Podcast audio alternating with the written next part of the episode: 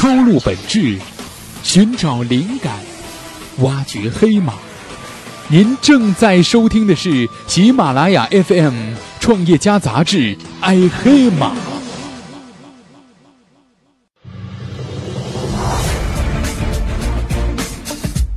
商业世界犹如万物生长的非洲草原。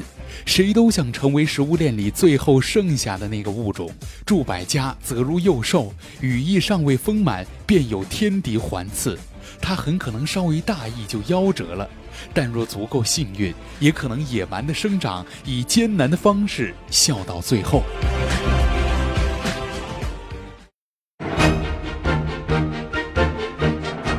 权威杂志用心播报，大家好，我是映月，欢迎收听由喜马拉雅 FM 和创业家杂志联合出品的节目《爱黑马》。那在今天的这期节目当中呢，我们依然来关注的依然是来自于创业家杂志雷小雨的文章《住百家：中国 Airbnb 的野心、危机和杀手锏》下篇，希望大家能够喜欢。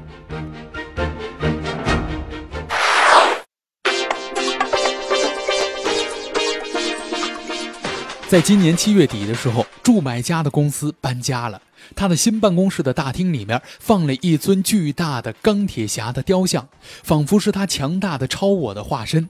但其实他最喜欢的漫画英雄是蝙蝠侠，他也是一个老被人揍的富二代，但他终于找到了自己的披风，成了英雄。绝大多数的时候呢，李康林看到的是穿好披风的张亨德。不过这一天晚上，张亨德问他到底该怎么办的时候，他流露出的那种迷茫，就像披风被风吹了起来，看到里面的肉体一样。李康林喝完了最后一碗汤，他建议张亨德：“要不你卖套房子，我再帮你找笔钱，咱们再撑个两三年看看。”方向是对的，只是时机不对。他解释说，这并非情绪化的决定。当初呢，没想到这件事儿这么慢。现在看来，住百家呢是一个诞生的过早的项目了。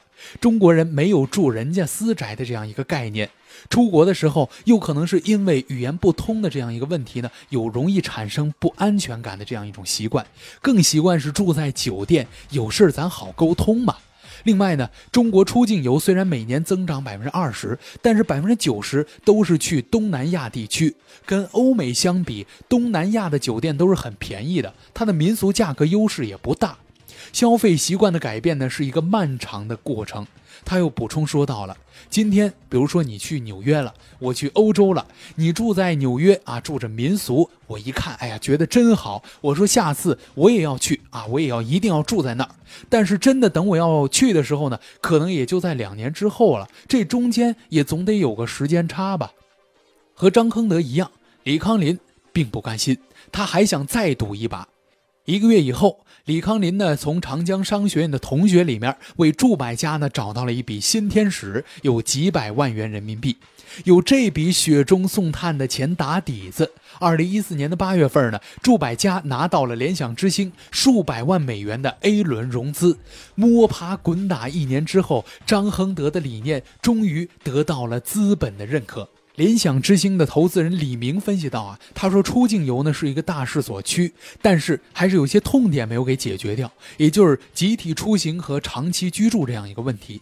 这个时候住民宿其实就比住酒店要好了，住百家的卡位很好啊，国外的供应端呢已经是被教育的差不多了，国内的需求端呢又正在起来，我们投它肯定是赌上市的，但是关键在于它能不能抓到足够多的用户。决定投资的时候，联想之星给了张亨德两个建议，这两个建议是两个一定，就是一定要做移动端，一定要在市场上有声音。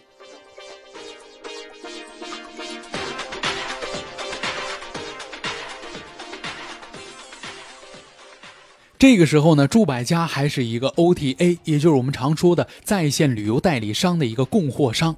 他们没有产品，也没有内容，除了两个创始人和不足万套的房源，他几乎是一无所有的。张亨德的固然是勤奋，但并无成熟的互联网经验。他的搭档阮志敏呢，也是更擅长线下。那这样一种情况之下呢，要做线上拉客户、做流量，是谈何容易呢？显然，原本的运营总监呢已经是不适用了。张亨德需要找到一个做流量的大杀器，这个人将是决定这家公司生死存亡的胜负手。在二零一四年的十月底。当时呢，百度移动部门的面壁四君子只剩下一个人了。赵铁军去了人人车，做了销售的副总裁，正在磕着 B 轮的融资。陆文勇呢去了易代喜，做了 CEO，就快 A 轮了。还有一位呢去了上海，也是做 O2O 的一个项目。那邹鑫呢，成为了那个最寂寞的留下来的人。他已经三十四岁了，是个老百度，在百度凤巢、百度地图以及移动分发部门呢，他都干过。在百度地图的时候，他曾经看过无数个 O2O O 的项目，真是八仙过海，各显神通呢。随便哪一个拿出来，都是一个万亿级别的领域。所以，他终于坐不住了。这个时候呢，张亨德恰好找到了他。这天下午，他们约在了朱百家媒体村的办公室里面见面。天很冷，风很大，吹的窗口是哐哐哐的直响啊！张亨德呢，只好隔着桌子冲这邹鑫喊了：“他说我们不是拿了多少钱的项目，但是大方向是靠谱的，要不你来吧。”当天晚上回到家里面，邹鑫上网查了一下资料，自己心里面合计了一番，这个项目的资源是 OK 的，他们手里头呢也是有房源，是所有竞争者想做但是又绕不开的一个话题。这个创始人个人的背景也是相当不错的，应该是有很多人脉资源的。他不像其他的一些富二代啊，说别有压力，咱们慢慢做啊，慢慢试试看。他是一个非常专注的，并且非常亲力亲为的老板。出境游的大方向也好，节奏也是对的。这就快到风口了，说做起来的话呢，应该是一个独角兽。所以快到半夜十二点的时候，张亨德呢给邹鑫回了一个电话。邹鑫听得出来，这是他刚刚忙完，而不是刚刚应酬完。邹鑫做了一个最冲动的决定，那就是离开百度，离开李明远，跟着一个比自己小五岁的富二代去打一个有可能连眉目都没有的仗。我当时的想法就是，就算这一次跟百分之九十的创业一样都失败了，但是至少我能够知道，我这么多年的积累的东西能不能够做成这一件事儿。如果做成了，利益是一方面的，更重要的是，我希望这件事儿是和我的名字有关系的。所以呢，在二零一四年的年底，邹鑫以最快的速度入职了，成为住百家的 COO 兼第三代联合创始人。一个大致的分工就是：张亨德负责融资，邹鑫负责家里面的那摊事儿，阮志敏呢每个月飞一趟北京开一次碰头会。当时呢，住百家是面临着线下和线上的两个大问题。首先，线下的这个问题呢，是房源虽然比较完整，但是还需要提高效率。八月份 A 轮融资进入的时候呢，住百家活跃房源不足两万套，当时的重要绩效指标呢是每个月两百套。邹鑫大幅度的提高了重要的这个绩效指标，到年底官网上线的时候，活跃的房源数量呢是已经增加到了五万套了。房源的筛选流程也需要进一步的明确，每一套房源的加入都需要有一个数据的浏览，以及视频的面试，还有当地探访这三个环节。对房间的大小、整洁的程度、房东是否友好、周围环境等因素呢，进行一个综合的评价。另外呢，在房源拓展的方向上做了调整，撤掉了香港的业务，类似于台湾、泰国、日本这样的地区呢，是仍然保留房源，但是不再做大力的推广了，把拓展的重点呢明确为欧洲、美国、澳大利亚和新加坡这四大重点热门的城市地区。对于这样的一个战略部署呢，阮志敏是这样解释说到的：“他说香港的这房源太小了啊，用户呢体验很差。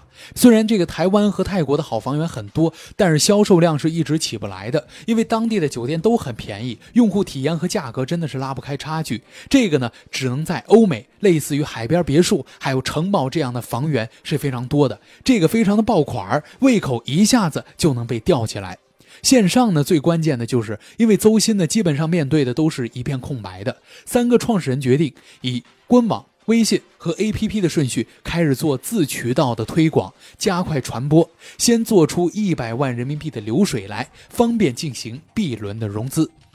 他们问我说：“要不要去百度做个流量投放呢？”我们预算才几十万，我太知道了，这点钱投进去真的是完全不会起任何的效果。我考虑过用 QQ 群做推广，但是最后还是决定用微信公众号加微信群，这样呢更直接、更方便一些。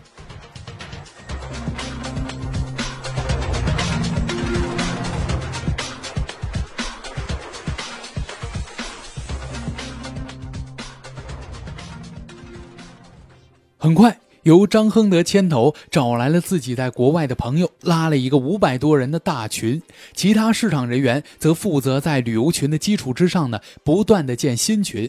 这些微信群呢，拥有不同的特质，每个群都有专属的管理员，同时呢，管理员会动员大家配合产品宣传，帮助完成产品的销售。在二零一五年春节之前呢，祝百家在北京希尔顿饭店办了一个线下的粉丝年会，有三百名粉丝。是购票入场。这个时候，祝百家正式确认了这个社群推广为旅游达人的计划。所谓旅游达人呢，他们都是二十多岁，有海外留学的经历，是留学生或者国企驻外人员以及自由职业者。他们本身有着非常丰富的海外生活的经验的这些旅游爱好者，希望在社群里面找到自己一样的人，寻找文化的认同。在本质之上呢，这个旅游达人的计划是一种众包的打法。他们是啊，住百家在特殊的时期建立起的二次销售体系。旅游达人呢，不仅能够帮助住百家转发或者做宣传拉新用户，还能够帮助完成下单的销售。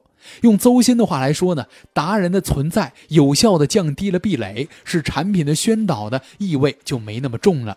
他们也是很强的决策助力器。很多人呢，就算自己看了再多的旅行资料，也想要找个朋友先确认一下吧。接下来，如果你的服务和体验又做得非常好的话呢，他就会非常的信任你，产生复购。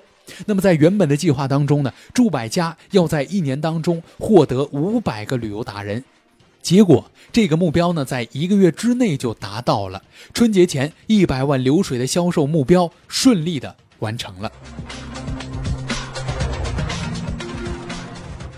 那在春节之后呢？张亨德开始启动 B 轮融资了。但是啊，尽管有了旅游达人和百万收入的背包，但是融资还是不太顺利。很多投资机构都会问你：你们和 Airbnb 的差异化到底是什么呢？这个时候，祝百家又启动了自己的第二项众包计划，就是由这个阮志敏的房源拓展团队负责组建祝百家的当地管家团队。和旅游达人不同的是啊，当地管家和祝百家的合作关系呢更加的紧密，更加的严谨。他们呢将按照合约接单，为用户呢提供一系列当地的服务。这些增值服务将会用将会由。用户向驻百家支付费用，那由当地的管家呢从其中获得一定比例的分成。业主、旅游达人以及当地管家这三个要素组成了一个完整的共享经济生态体系。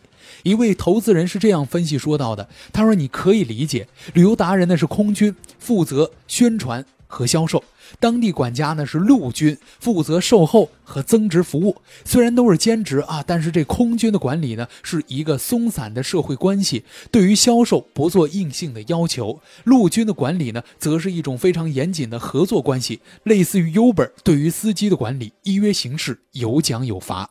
那截止到二零一五年的八月中旬呢，驻百家有一千名左右的兼职人员，其中百分之三十到百分之四十呢是海外的当地管家，在。在每一个热点城市都有一百到两百人，其中有百分之六十到百分之七十都是旅游达人。目前为止呢，在旅游收入上来看，有百分之二十到百分之三十的销售收入贡献来自于旅游达人。另外呢，有百分之六十到百分之七十是来自于 APP 和官网的收入。在收入的构成上呢，有百分之四十的收入是来自于短租房源的，另外的百分之六十呢是来自于当地管家提供的线下增值服务。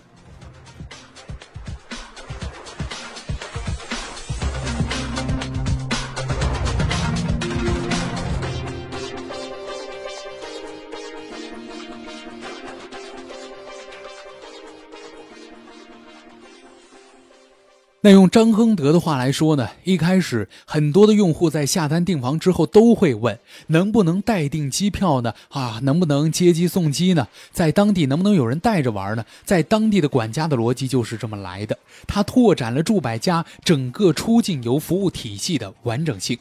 这个时候呢，住百家和 Airbnb 的差异化呢就已经是呼之欲出了。除了像 Airbnb 一样，我们提供海外短租的房源，还提供 Airbnb 没有的售前咨询、售后服务、增值服务这一站式的体验。那它不再是一家短租公司了，而是一个海外短租为切入点，试图进化为一个中国出境游整个体系个性解决方案的供应商。以前呢，房源就是壁垒，现在我们希望服务也是壁垒。邹鑫说到了，我们希望看到的是，竞争对手除非把我们整个体系都搬走，否则他们就模仿不了我们，抢不走我们的。那张亨德呢，正在加速实践他的理念，市场推广和二次销售的众包，服务呢也要众包。这样一来呢，住百家就不像 Airbnb 那样了，几乎除了提供租房信息之外，啥也不干了；也不像途家那样，除了提供房源信息之外，几乎啥都是自己干的。接下来呢，住百家又祭出了自己的杀手锏，这个杀手锏并不新鲜，甚至有点老生常谈了，这个就是免费。所谓的免费呢，不是说啊我租金免费，而是说免费的服务。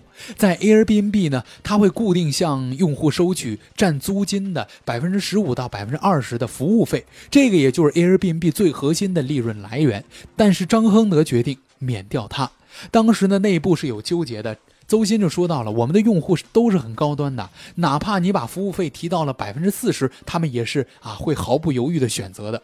尤其我是做变现出身的，每天算着要省那百分之一，或者说省那百分之零点五，一下子如果全免掉的话，我真的一定会想一下的。不过在李康林看来呢，这个时候的免费根本无需犹豫，就当做咱们做了一个市场推广，做了市场推广费就好了嘛。之前一年的用户呢，才不到一万，这样的用户基数，收再高的服务费也是没意思的。住百家是移动互联网时代的公司，也就是说，它提供的是信息、支付以及服务的背书。羊毛呢出在猪身上，量呢先要起来。那在思考到底要不要免费的那一天呢？张亨德正在看《从零到一》这样一本书，这并不是一本谈论免费或者其他商业模式的书，但是对他做出决定呢是有着一个微妙的影响的。这个书里面说到了，他说互联网思维呢就是一个不和对手竞争，埋头小步快跑，以最快的速度在一个细分垂直的领域形成垄断。历史上呢，这三六零、淘宝和小米都这么做过。我们已经构建了一个啊服务的生态体系，优化用户的体验。如果再加上免费，才能够加速的圈地。所以在三月初呢。住百家 APP 测试上线了，五月份 APP 完成了产品的更新，从这时起各项数据开始井喷了。那根据住百家提供的各类的房源数据呢，截止到了八月中旬，住百家在海外已经有十万套的房源了。八月份单月用户增长量为二十万，而且之前一个月的数字是三万。用户转化率百分之十，复购率百分之五十，每年第一个季度的收入等于去年全年的收入。六月单月收入已经和今年第一季度的整季收入持平了。在七月底的时候，也就是在这个 B 轮融资之后呢，跟房子打了这么多年的张亨德给自己的公司也搬了个家。住百家从媒体村的三居室搬到了北五环的一栋创业写字楼，七八十号人刚刚搬进来，没过几天又快坐不下了。在搬家派对上呢，张亨德抓住了李康林，一通猛聊啊，俩人是好久没见似的。上一次长聊好像在上海吃饭之后一个礼拜，李康林不放心，趁来北京上课的机会呢，拉着张亨德出去吃饭。他记得席间呢还有马佳佳，他状态很好。谈天说地，张亨德呢就比较沉默了。他可能是有点不太服气吧。李康林分析说：“不过呢，这次又见到他了，自信多了。现在这帮子年轻创业者们啊，他又感慨到了：要么呢像演员特别的会表现，要么呢都是屌丝，只会闷头吃苦做事儿。像他这么稳健的还真不多。这才是一个能够长跑的选手。这会儿呢，张亨德把李康林拉到了角落里，他说到了。”你在咱这儿已经是百倍回报了，咱能做的也就是做出一个超级独角兽了。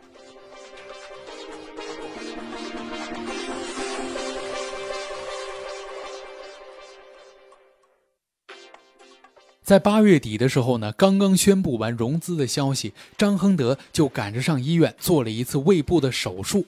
做完手术没两天，也来不及休养，他照常上班了。下一轮融资呢，也该启动了，好几个大脑袋要见。嘚瑟归嘚瑟，那张亨德呢，其实打心里面明白啊，什么东西正在发生着变化。他很亢奋，又很焦虑，睡不着觉，半夜两三点下班，还逮着人发微信讨论工作。其实呢，我很感激 Airbnb。他说到了，因为他的成功，所以我们的估值才被抬了起来。他又是一家有着底线的公司，不会使用很 low 的手段，所以呢，这一年我们才能一直能够悄悄地发展下去。但是我在心里面同时也打着鼓，我们出来讲了这么多话，肯定是有很多的竞争对手会注意到我们。以前好歹还有个 Airbnb 给我们挡子弹，但是接下来搞不好会有些会冲着我们来了。半个月之前呢，联想之星的投资经理给张亨德看了一个 A P P，叫做一家民俗，几乎是跟这个住百家是一模一样的。再早些时候呢，途家也完成了新一轮的融资，除了宣布估值十亿美元之外呢，也说要开始进军海外的市场了。再早一些呢，还是那位投资经理，他转给张亨德一封邮件，是携程的内部的一份研究报告，专门分析了住百家的案例。中信金石的一位投资人呢，向我展示了一份内部的 PPT。按照分析呢，如果把中国的旅游市场分成四个阶段的话，传统旅行社是 OTA 一点零，携程和去哪儿呢是 OTA 二点零，像穷游网还有马蜂窝这样的内容驱动社区呢是 OTA 三点零。那么后来住百家这样的共享经济呢，则是 OTA 四点零。越往后走，非标准化的特征就越明显。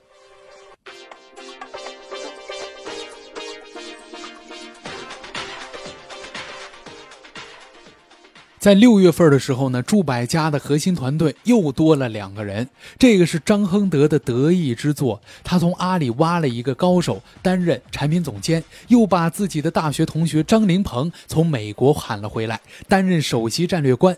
据说啊，这是一位量化分析的天才选手。那用张凌鹏的话来说呢，未来。数百家能否用数据来准确的监测不断变化的用户的这个需求，又能不能把这种需求转化到产品端去呢？是不是有足够的资本配合这种转化和调整呢？这个才是最如履薄冰的焦虑。天才的话不太好懂，那用邹鑫的话翻译一下就是啊，未来住百家的订单和服务九成在产品端完成，一成呢由达人补充，那就对了。比如说，你的海外包车呢，在路上发生了剐蹭，不必给客服打电话，直接点击 APP 上的一个按键，就能够进入保险理赔的这个流程。所有的这些悬念，归根结底到一个人身上，那就是张亨德到底行不行？他呢，才是这个时候最应该如履薄冰的那个人。他好歹活过来了，但是还没来得及怎么庆祝，就要面对更加严酷的挑战了。但是他明白，有时候。他觉得压力太大了，会一个人大白天开着车去香山旁边的金山革命烈士公墓里面躺着他的外公，那是一位身经百战的老首长。他这一辈子送给妻子的唯一一份礼物，就是一把从美国大兵手里缴来的手枪。张亨德在这里面坐着，生和死和杀戮，他们如此令人困惑的交织在一起，反倒叫人轻松起来了。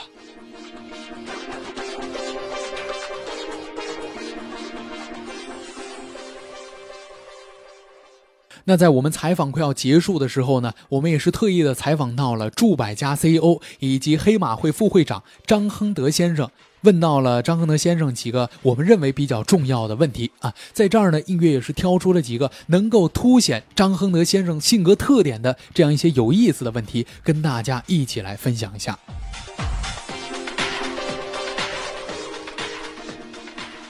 首先呢，我们来看第一个问题。我们问到了，我们问是不是人家说你是富二代，你特别的不愿意听呢？张亨德先生是这样回答的：他说从小到大，我就没有受到过这方面的一点的特权，全部都是在受苦。小学三年级的时候呢，外公就去世了。我爸在深圳，我妈在大连，他们把我从公立学校送到了贵族学校。那儿对于我来说呢，就是《肖申克的救赎》，就是沉默的羔羊，每天在受罪。最严重的一次，校霸在地上砸了一堆瓷片，把我按在上面滚，滚得浑身是血。老师知道了，反过来把我骂了一顿。后来我姨父带人来了，问这是谁干的，我没说，说了也没用。这个校霸教给我的就是胜者为王，败者就得被欺负。后来我就想了，怎么才能不被人欺负呢？要投其所好，断其所恶。但是要想做赢的那个人，就要有自己的人，有自己的团队。后来呢，到了中学的时候，我就成了大哥了。以及在美国读书的时候呢，也是这样的。做项目作业一定要有自己的团队，自己要一个人做就死定了。大家都不愿意跟中国人合作，我呢就绑定了一个学霸，然后呢再一个个的找明星学生加入，赢一次以后，后面的就好办了。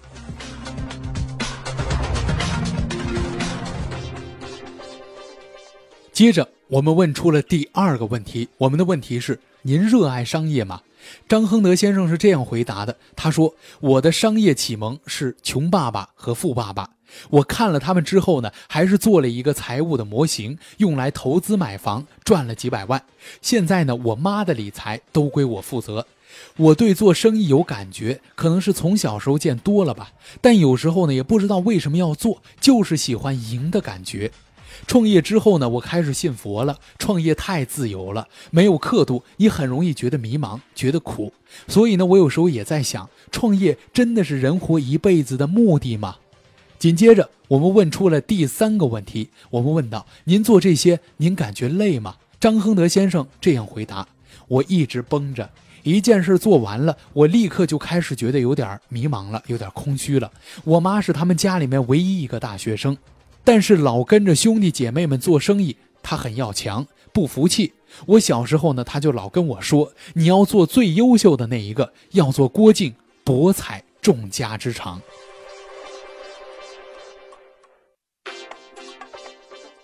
思考再三之后，我们问出了最后一个问题：权力给了您什么样的感受呢？张亨德先生说道：“安全感。”我是特别没有安全感的人，我一定要成为那个制定游戏规则的人，站在食物链的顶端，这样我才能够放心。不过，权力本身也是有魔性的，尤其是对于男人来说，它能补充人内心的空虚，变得充实起来。